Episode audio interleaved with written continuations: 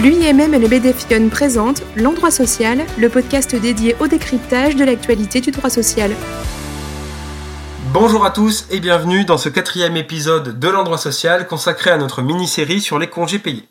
Nous avons vu précédemment les règles de décompte des congés payés. Aujourd'hui, voyons ensemble les modalités propres au fractionnement de ces congés. Le congé principal, pour rappel de 4 semaines, peut être fractionné.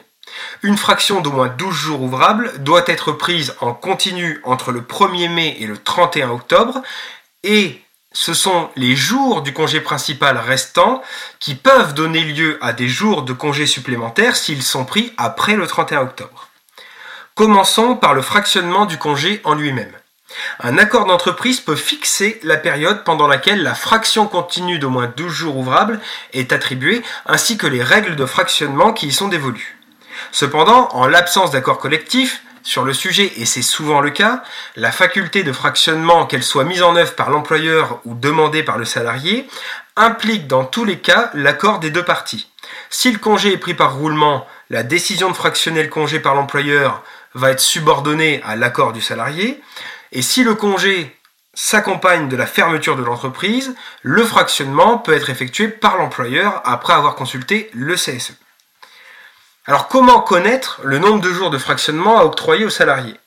Eh bien en l'absence de dispositions conventionnelles, le Code du travail prévoit les jours de congé supplémentaires octroyés aux salariés lorsqu'il va prendre une partie du congé principal, donc les 4 semaines, après le 31 octobre. Le salarié aura alors droit à un jour supplémentaire s'il prend entre 3 et 5 jours après le 31 octobre, ou alors à deux jours supplémentaires s'il prend au moins six jours après le 31 octobre. Je vous rappelle qu'à ce titre, les jours de congé principal dus en supplément des 24 jours ouvrables, c'est-à-dire, pour être clair, la cinquième semaine de congé payé, ne sont pas pris en compte pour l'ouverture du droit à ce supplément. Le supplément n'étant euh, rattaché qu'aux 24 premiers jours des congés payés. La question qui nous est souvent posée est la suivante pouvons-nous éviter cette augmentation du nombre de jours de congé? La réponse est oui, et notamment par une voie qui est la voie du renoncement. En effet, le salarié peut renoncer au bénéfice des jours de fractionnement, mais uniquement de façon expresse, c'est-à-dire une déclaration écrite de renonciation qui sera euh, indispensable. Mais alors, comment faire? Quel intérêt aurait le salarié à renoncer à des jours, euh, me demanderez-vous?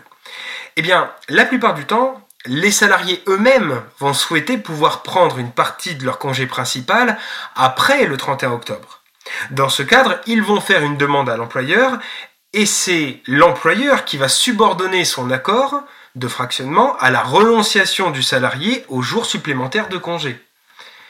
Une autre façon va exister qui va s'exonérer de l'accord du salarié, qui est la voie de la convention collective ou de l'accord d'entreprise, qui peut écarter les jours de fractionnement sans accord individuel.